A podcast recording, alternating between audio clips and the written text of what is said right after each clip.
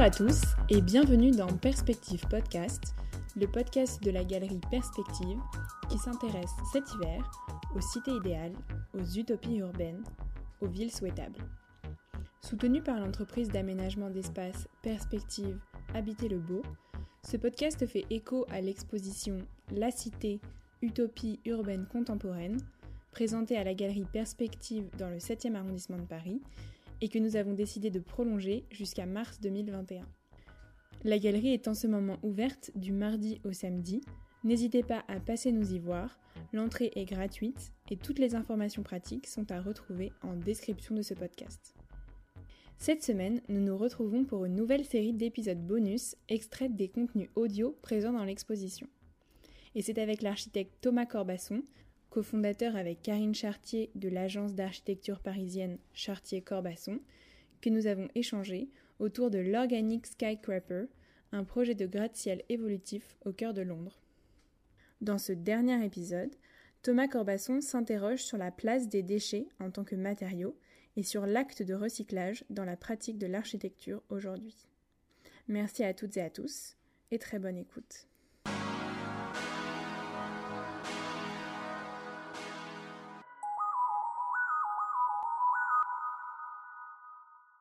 Essentiellement, c'était un immeuble de bureau et on y tenait parce que je trouvais que dans un immeuble de bureau, il nous semblait que le geste systématique était plus évident. Déjà, les déchets sont plus systématiques, du papier, du plastique.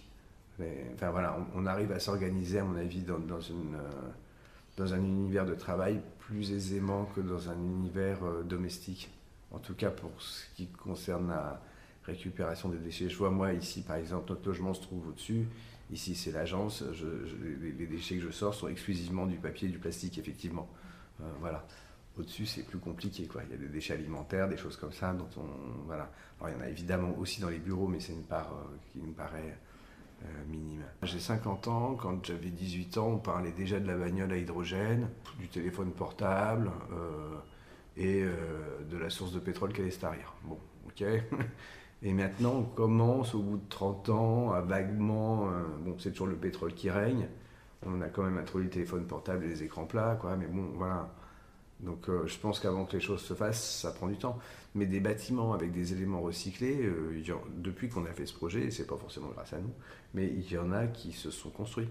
Voilà, et on en parle de plus en plus de, là à ce qu'un bâtiment entier, euh, exclusivement euh, construit sur du recyclage, euh, voit le jour, je pense que ça se fera, oui. Voilà, c'est tout, c'est une question de temps.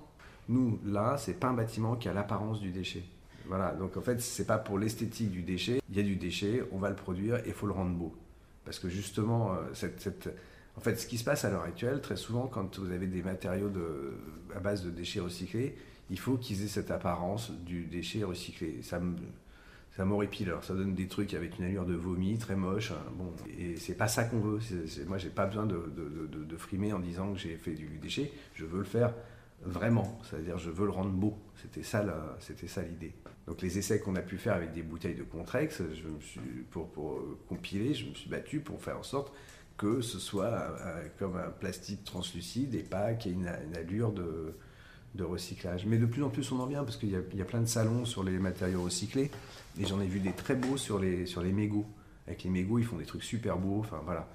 ils sont plus, ils se sentent plus obligés. Dorénavant, on a passé ce cap de dire tiens, c'est comme une époque où euh, euh, vous allez mettre du panneau solaire ou des éoliennes sur le toit. Alors il fallait qu'on ait une éolienne à la con sur le toit pour dire euh, voilà, je fais du j'utilise de l'énergie renouvelable.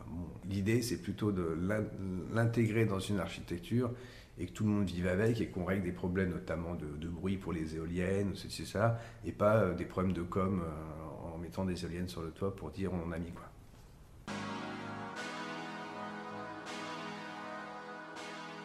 Vous venez d'écouter un épisode bonus de Perspective Podcast. Nous espérons que vous avez apprécié ce moment d'échange avec Thomas Corbasson, à propos de son projet de gratte-ciel évolutif London Organic Skycraper. Si c'est le cas, n'hésitez pas à vous abonner et à nous soutenir avec 5 étoiles sur votre application de podcast. Vous pouvez découvrir plus précisément le travail de l'agence Chartier-Corbasson sur leur site internet et leur compte Instagram, Chartier-Corbasson. Vous pouvez également suivre toute l'actualité du podcast et de la galerie en suivant notre compte Instagram, Perspective Galerie. Merci de votre écoute, chères auditrices et auditeurs, et rendez-vous très bientôt pour un nouvel épisode entretien sur Perspective Podcast.